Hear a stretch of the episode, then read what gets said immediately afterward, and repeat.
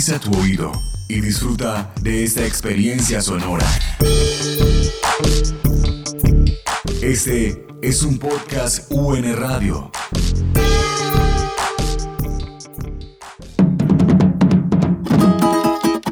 Por una América Latina libre de transgénicos. Es la voz de protesta en el campo y las ciudades que advierten sobre las consecuencias de esta nueva tecnología en el continente. ¿Qué sabemos de transgénicos? ¿Cuáles son sus riesgos? ¿Qué secretos habitan en esta caja de Pandora? De Transiciones y Transgénicos, un podcast para informar y debatir sobre las transformaciones culturales, ambientales y sociales que implican un mundo con transgénicos.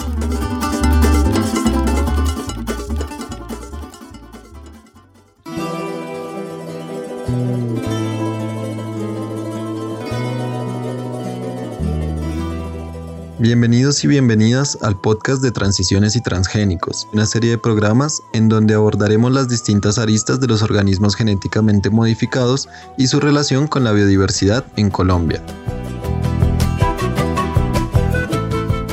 Para adentrarnos en el tema, el día de hoy hablaremos sobre algunas nociones básicas que nos ayuden a construir un lenguaje común e ir entendiendo de qué se trata este asunto de los transgénicos y no podríamos iniciar por otro aspecto si no es abordando a la ciencia de la cual nace esta tecnología, la ingeniería genética, también conocida como biotecnología.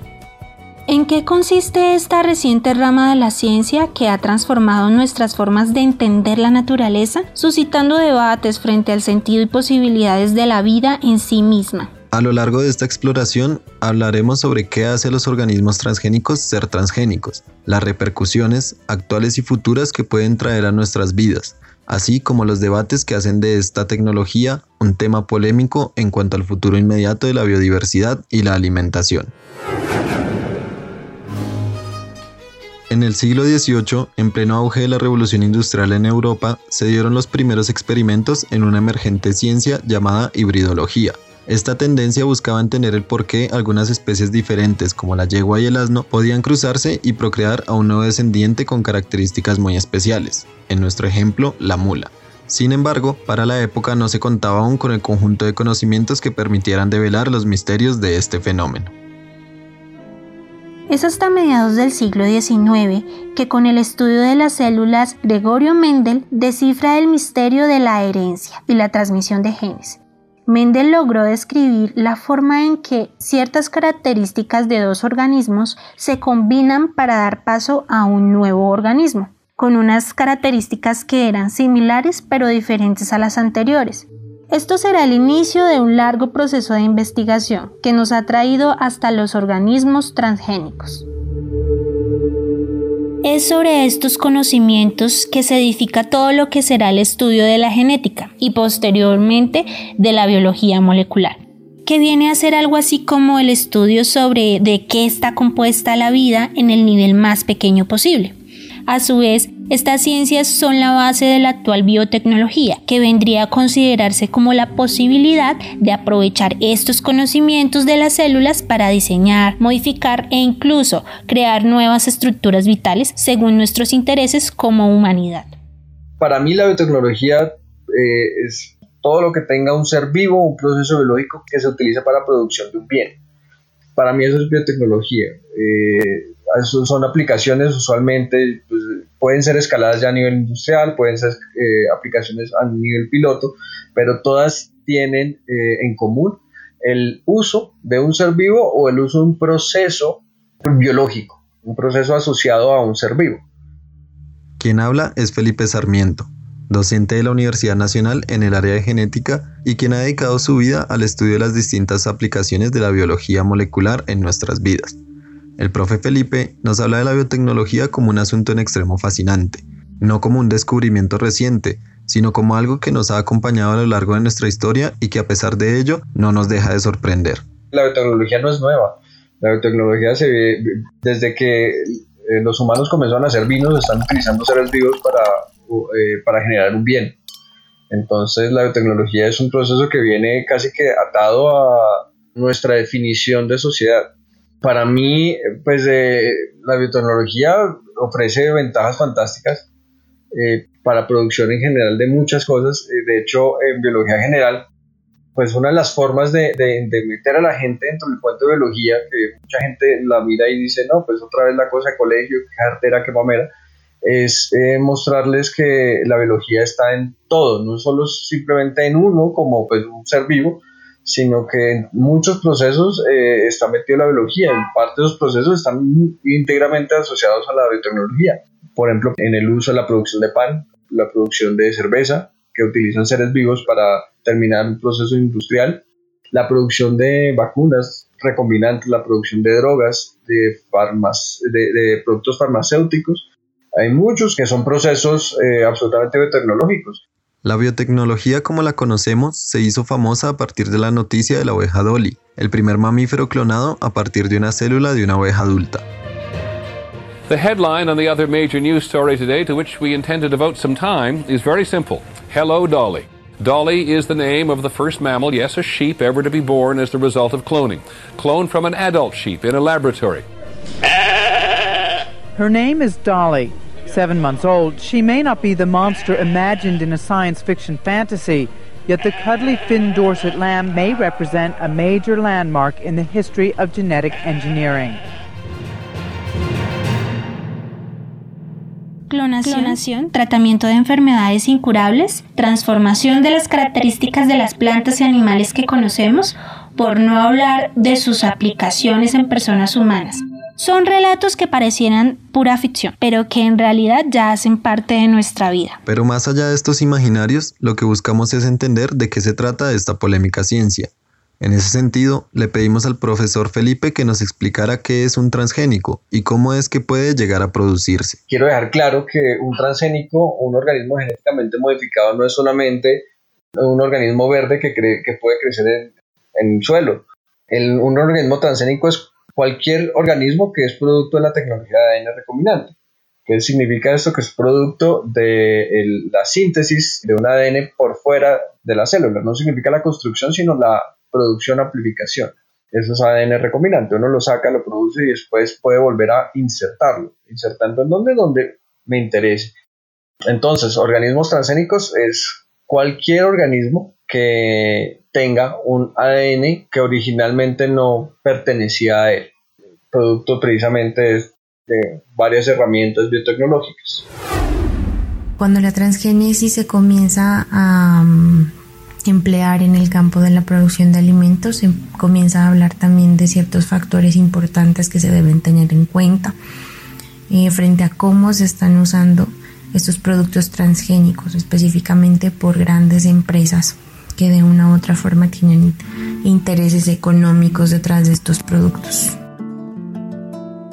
Sahara Lazo hace parte de la Corporación Colombiana de Investigación Agropecuaria Agrosavia, entidad encargada de la investigación en el sector agropecuario. Lo que más se conoce actualmente es el algodón, el maíz, la soya, que tienen algunos genes que los hacen resistentes a algunas sequías, a plagas, a herbicidas, el tema frente a los transgénicos, como se han venido desarrollando por grandes empresas cuyo único interés es un tema económico, así como son Bayer, Monsanto, Dupont, que de una u otra forma les ha generado grandes beneficios, pues no tienen interés en visibilizar los impactos que pueden tener este tipo de productos, tanto en la salud humana o como en, en términos ambientales.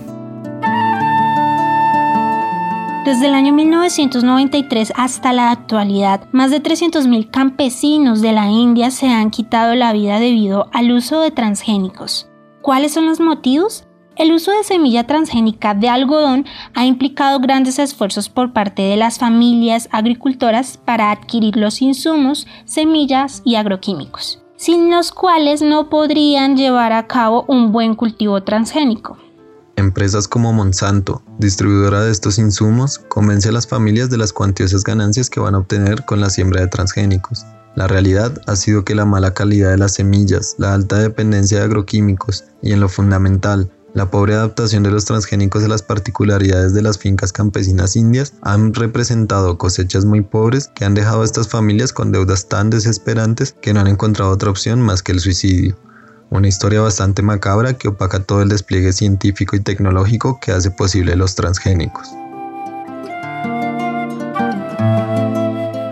Germán Vélez, director del Grupo Semillas, una organización que ha liderado la oposición a la difusión de los organismos transgénicos en Colombia, nos cuenta de algunas de las consecuencias que nublan la implementación de esta tecnología. Si vemos qué tipo de preocupaciones hay en el mundo alrededor de estas tecnologías, especialmente pues, es por los impactos eh, ambientales, los impactos socioeconómicos y los impactos en la salud humana y animal que han generado estas tecnologías. Con respecto a los impactos ambientales, la principal preocupación, especialmente en los países megadiversos como Colombia, eh, es el tema de la contaminación genética de la biodiversidad agrícola, ¿cierto? Especialmente en los países que somos centro de origen y diversidad, donde eh, es posible que se presente o ya se ha presentado la contaminación. El caso del maíz, como ustedes saben, es, es el centro de origen en Mesoamérica, pero tenemos alta diversidad en toda América Latina y, eh, pues hay muchas evidencias de cómo se ha ido contaminando eh, las variedades nativas y y criollas en estos centros de origen y diversidad. Especialmente eh, hay, un, hay un problema grave con los cultivos tolerantes a herbicidas por la posibilidad de que se generen transferencia genética de estos genes de resistencia hacia, hacia la diversidad local, especialmente hacia las eh, parientes silvestres o a las malezas que pueden generar supermalezas resistentes al glifosato o también pues hay evidencias en todo el mundo del incremento del uso del glifosato porque ya estas malezas se vuelven resistentes al glifosato y generan pues un impacto ambiental eh, monumental como se ocurre en todo el mundo. Y por, lo, por el otro lado, los cultivos BT, pues ya en los 20 años que llevan esta tecnología, pues se ha visto que los cultivos o las plagas han adquirido la resistencia a la toxina BT y por lo tanto se ha vuelto ineficiente o, no efectiva esta tecnología. Y los agricultores pues al final tienen que utilizar muchos más pesticidas, a pesar de que la forma como venden eh, las empresas estas, estas tecnologías es de que son más amigables con el ambiente porque utilizan menos pesticidas, pero hoy en el mundo hay muchas evidencias de que esto no es verdad y el incremento del uso de, herbicidas y de, y de insecticidas relacionados con esta tecnología ha sido muy fuerte. Con relación a los impactos socioeconómicos, podemos ver que estas tecnologías fueron desarrolladas en los países del norte, países industriales, donde no son compatibles con las necesidades que tienen los países del sur, ¿cierto? Por un lado, pues estas tecnologías están protegidas por rígidos sistemas de propiedad intelectual, patentes, y además porque las empresas están controlando todo el paquete tecnológico amarrado a esta tecnología, ¿cierto? Cuando tú compras eh, soya resistente a herbicida, pues eh, también está amarrado la compra del glifosato que es resistente a esta semilla. Por el otro lado, pues la pérdida de la biodiversidad local eh, y la soberanía alimentaria, porque los agricultores locales pues abandonan sus semillas criollas con la expectativa de que estas tecnologías les está generando, digamos, más ganancias económicas y por lo tanto, pues se abandonan los sistemas tradicionales. Igualmente, pues hay un problema gigantesco con la contaminación genética de la agricultura orgánica o de las comunidades locales que no quieren que sus cultivos se contaminen ah, cuando están al lado de todos los cultivos industriales que allí pues se genera de esa contaminación genética. Y por el otro lado, pues es una agricultura que es, ingente, lo que ha pasado, por ejemplo, en Argentina Brasil, donde en millones de hectáreas, pues se ha desplazado millones de campesinos o de agricultores locales hacia los eh, cinturones de miseria de las grandes ciudades, porque esta tecnología no, no requiere mano de obra. En realidad, pues la mayoría se hace es con maquinaria y con eh, avionetas para la fumigación aérea. Con relación a los impactos en la salud, pues en realidad el problema es que hoy en el mundo no, no, se han hecho los estudios completos y sistemáticos que muestren los efectos en toda la cadena alimentaria, ¿cierto? Pero hay muchos estudios independientes que sí muestran esos eh, riesgos o impactos, ¿cierto? Eh, al generar, eh, por ejemplo, la introducción de genes extraños que se utilizan para la transferencia de genes de especie a otra totalmente diferente. Entonces, eh, hay estudios que muestran que se presentan reacciones alergénicas, aparición de nuevas toxinas, probabilidad de adquirir la resistencia a los antibióticos que se utilizan como marcadores genéticos en, la transferencia de genes, el debilitamiento del sistema inmunológico, la probabilidad de generar nuevos patógenos y enfermedades, ¿cierto? Porque los virus que se utilizan en la transferencia de genes pueden mutar o generar cáncer eh, o también el aumento en el uso de herbicidas en los alimentos como veíamos ahora. De hecho, hay varios estudios como la que, el que hizo eh, el grupo del profesor Seralini en la Universidad de Caen, donde encontró que eh, ratas alimentadas con maíz transgénico resistente a herbicida durante todo el ciclo de vida de, de las ratas, pues tenían propensión a cáncer después del cuarto mes de estar alimentadas.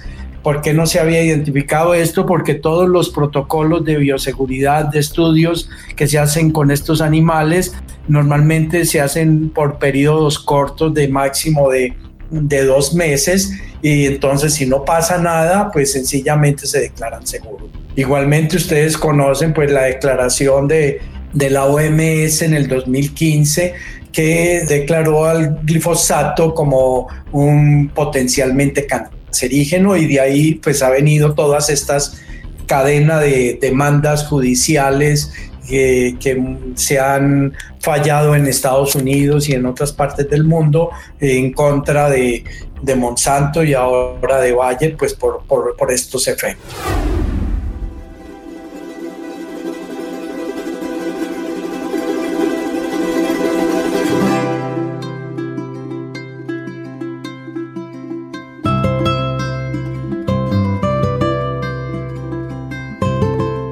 Es por esta multiplicidad de riesgos que la aprobación de transgénicos en cualquier país debería estar acompañada por un fuerte sentido de prudencia. Pero, ¿qué tan fácil podría ser llegar a un acuerdo respecto a lo que se consideraría prudente la propagación de esta tecnología?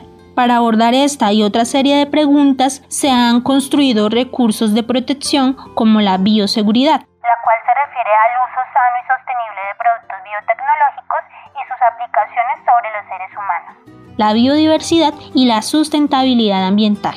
A su vez, el principio de precaución señala que cuando exista una amenaza de reducción o pérdida sustancial de la diversidad biológica, esta amenaza se debe evitar así no existan pruebas científicas que evidencian que no afecta a la biodiversidad, y también la valoración del riesgo que se centra en evaluar la posibilidad de daño en el ambiente y la salud. Lo lamentable es que a pesar de estos llamados a avanzar con una mayor certeza en la producción, comercialización y consumo de transgénicos, estos principios han sido tergiversados e ignorados sistemáticamente para asegurar las ganancias de grandes grupos económicos que dominan estas tecnologías a través de patentes, pues la prudencia de estos grupos no es igual a la prudencia del conjunto social.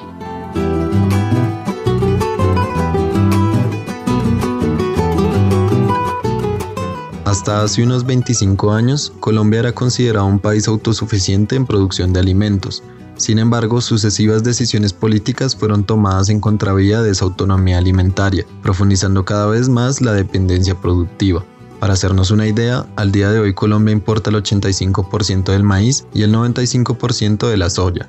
Además de la alta importación de maíz y soya transgénica, en los últimos 25 años también ha aumentado la siembra de maíz y algodón transgénico en algunos departamentos del país. Estas áreas se concentran en el departamento de Meta, Tolima, Córdoba y Valle del Cauca. Aunque su extensión no representa más del 30 o 25% del área agrícola total, los efectos de esta aprobación han resultado dramáticos. Ante este panorama, retomamos las palabras de Sahara Lazo, quien específicamente para el ámbito alimentario nos recuerda que se deben tener en cuenta varios factores de esta discusión. También económicamente, los materiales transgénicos implican un costo de producción diferente a un material criollo y sus producciones y rendimientos son totalmente diferentes. Entonces, no hay como un, no se podría competir con un material transgénico frente a un material eh, local. Y son los campesinos, campesinas y pequeños productores de alimentos los que principalmente se ven afectados. Ellos y ellas resisten y salvaguardan la biodiversidad de los recursos genéticos. Y son fundamentales ya que eh, son parte fundamental de la sostenibilidad y la seguridad alimentaria de las naciones y sirven como materia prima para la obtención de nuevas variedades y representan un patrimonio invaluable que de una u otra forma eh, se ha transformado y se ha conservado durante muchos años por la gente. Sahara menciona un punto clave, el de la alimentación tradicional, el de la necesidad de proteger nuestra biodiversidad y la de reconocer el papel de las familias campesinas en mantener el patrimonio alimentario y biodiverso. Históricamente la semilla ha sido un elemento de mucho significado para los campesinos, campesinas y pequeños productores de alimentos. El derecho de los pueblos al uso de la semilla puede determinar el futuro de la misma, evitando el exterminio de las especies nativas.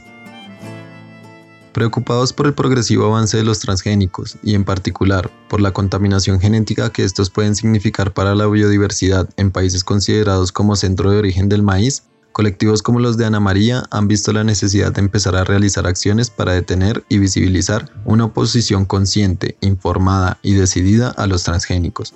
Para ello, implementar un tipo de pruebas que detectan la contaminación transgénica en semillas de maíz. Eh, si ya comenzamos a hablar de los derechos de las semillas, cómo se aborda este tema de reemplazar materiales criollos y nativos por productos transgénicos que, pues, que hacen que se vaya incrementando el desuso de variedades o materiales criollos y materiales locales. El actual modelo económico ha propiciado debates frente al derecho de las personas sobre las semillas, pues las biotecnologías en el sector agrario propician un escenario de acumulación de capital a costa de la privatización del conocimiento. En ese sentido es que se orienta el actual desarrollo de los organismos transgénicos. Sin embargo, pues también pienso que el actual modelo de desarrollo, en este modelo es muy difícil hablar de la erradicación de estos materiales, eh, enfrentarse a este tipo de monopolios y a este tipo de, grandes multinacionales es, es, muy difícil, pero pues hay que buscar estrategias de también darle importancia a a lo que se produce acá en el país y a lo que se come acá en el país. Las pruebas de detección de contaminación genética por transgénicos se han realizado principalmente para maíces, debido a que a partir del año 2007 empezó a regir en Colombia una legislación que permite la comercialización de maíces genéticamente modificados para ser usados como semillas. Teniendo en cuenta esto, hay dos aspectos principales. Por un lado está el hecho de que esta legislación se aprueba sin tener en cuenta los efectos que puede tener el uso de maíces genéticamente modificados sobre la diversidad local natural, teniendo en cuenta que Colombia es uno de los centros de diversificación del maíz. Por otro lado, está el desconocimiento de los esfuerzos que venían realizando diferentes redes y organizaciones para el rescate y la conservación de esa diversidad natural de maíces que tenemos en el país.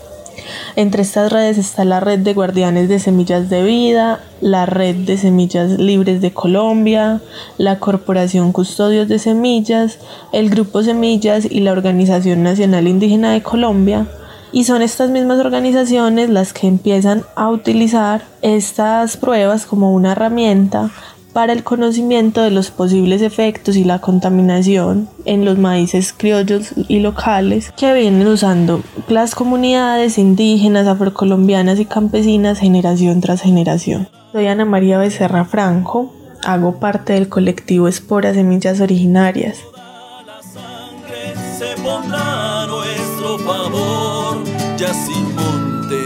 Joven muerto agricultor. Preocupados por el progresivo avance de los transgénicos y en particular por la contaminación genética que estos pueden significar para la biodiversidad en países considerados como centro de origen del maíz, colectivos como los de Ana María han visto la necesidad de empezar a realizar acciones para detener y visibilizar una oposición consciente, informada y decidida a los transgénicos. Para ello, implementan un tipo de pruebas que detectan la contaminación transgénica en semillas de maíz importante mencionar que estas pruebas de detección de contaminación genética por transgénicos las se han realizado como iniciativa de las redes de conservación de semillas criollas y nativas. A partir de ahí se ha realizado una de las pruebas más asequibles que hay, que se llama la prueba Inmunostrip o tira de flujo lateral. Este procedimiento se ha realizado en diferentes departamentos del país. Se ha realizado en Nariño, en Cauca, en Antioquia, en Caldas, en el Tolima, en Córdoba, en el Meta y en Santander. Y se ha encontrado que en todas las regiones, para los maíces que conseguimos en plazas de mercado y en casas comerciales, hay algún maíz contaminado genéticamente por transgénicos.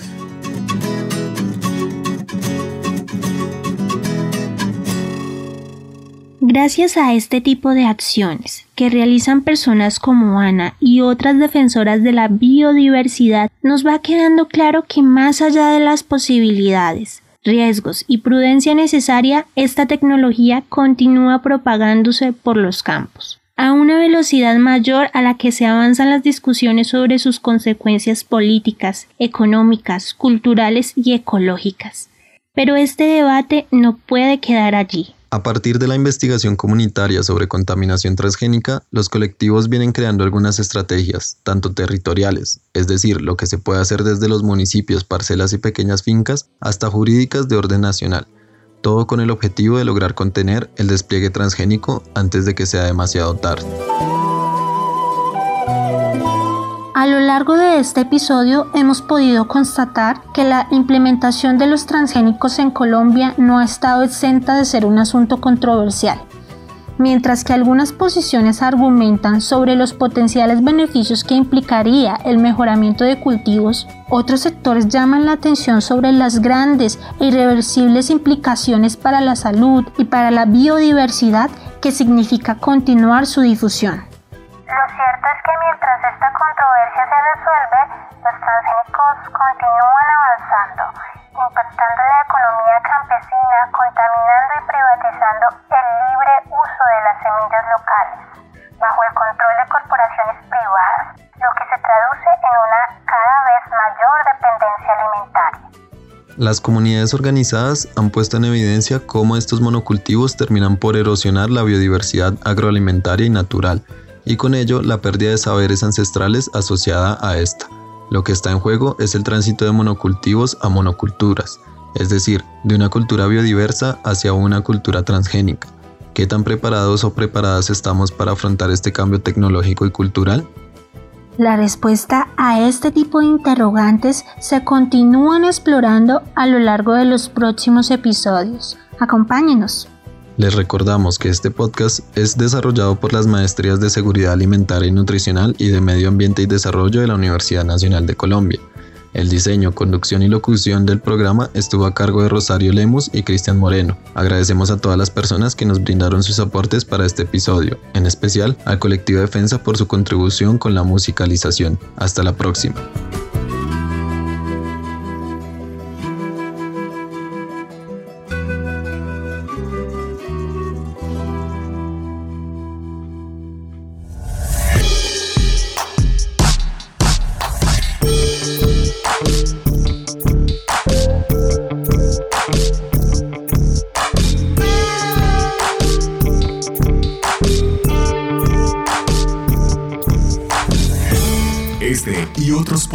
En nuestro sitio web unradio.unal.edu.co.